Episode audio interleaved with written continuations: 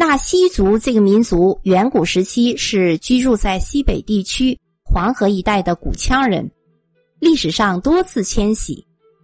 目前，纳西族集中分布在云南、四川、西藏这三个省区相邻的地区，主要聚居在丽江玉龙纳西族自治县和云南、四川之间的泸沽湖畔。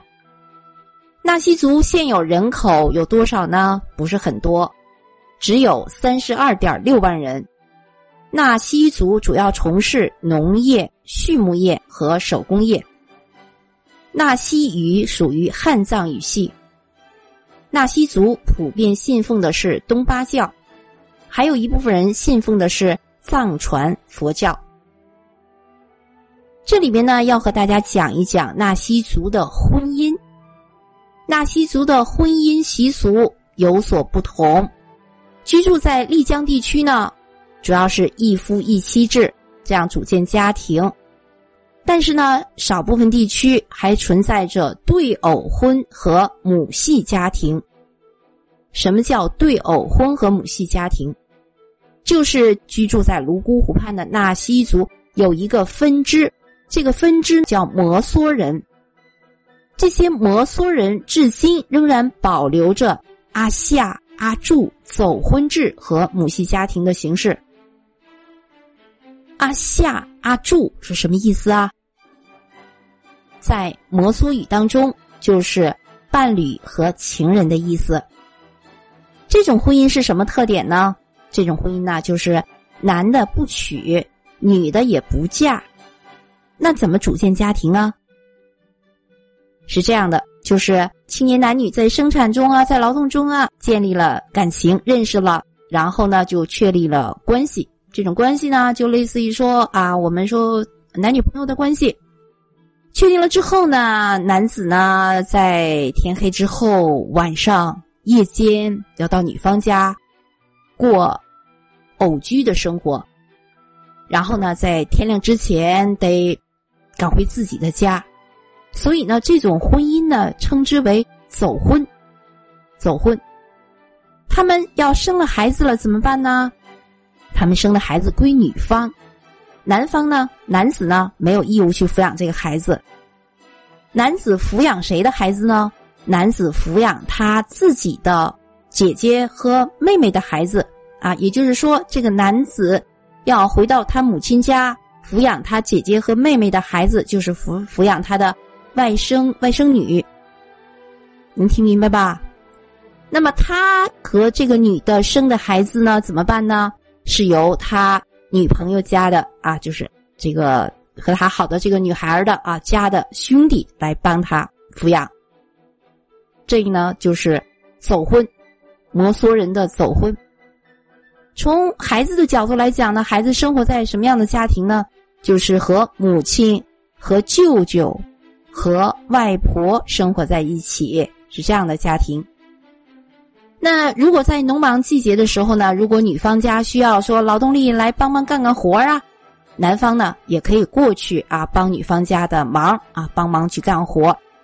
这种阿住的关系呢是没有法律保障的，一旦男女双方不和，就可以自行的解除这种关系。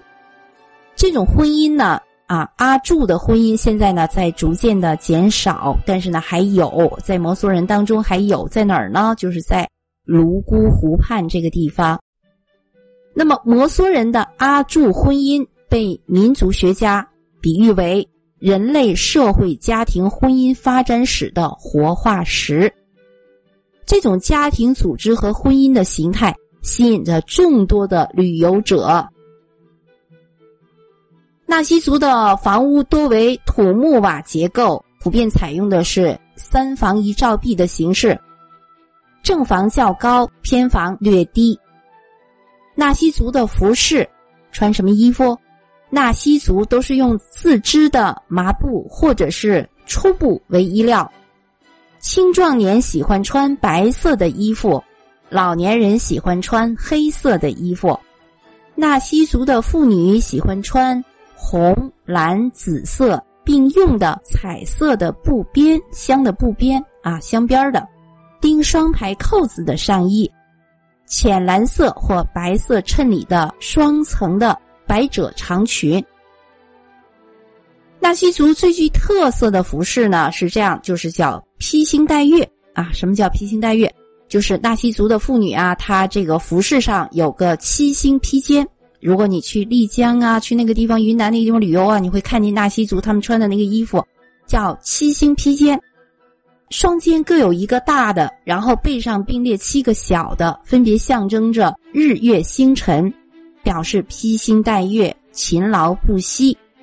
还有一个意思就是恶鬼不敢靠近。说完了衣服啊，我们再说说纳西族的饮食。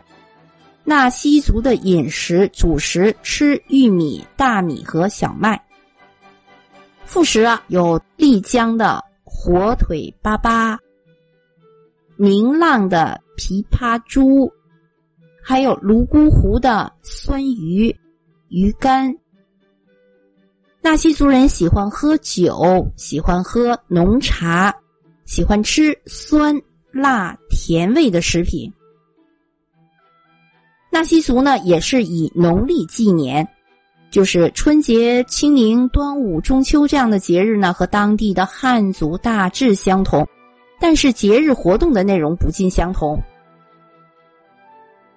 好，最后呢，我们再说说纳西族有哪些禁忌。第一个，纳西族人祭天堂、祖先、战神的时候，忌讳外边的人看观看。第二个，不能打纳西族人家的狗；第三个，人家没有邀请啊，就进入人家老人或者是女人的卧室，或者是女孩的花楼，花楼啊，就是晚上阿夏、阿柱啊在一起的地方，花楼不能询问阿夏的情况，不能问人那个女孩子啊，你的情况啊，你的男朋友是谁呀？他长得什么样啊？第四个，不能触动大门两边立的石头，这两个石头啊是个门神。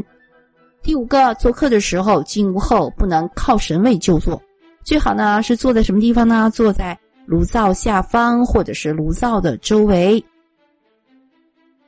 好了，关于纳西族的各种风土人情，我们就说到这里，谢谢。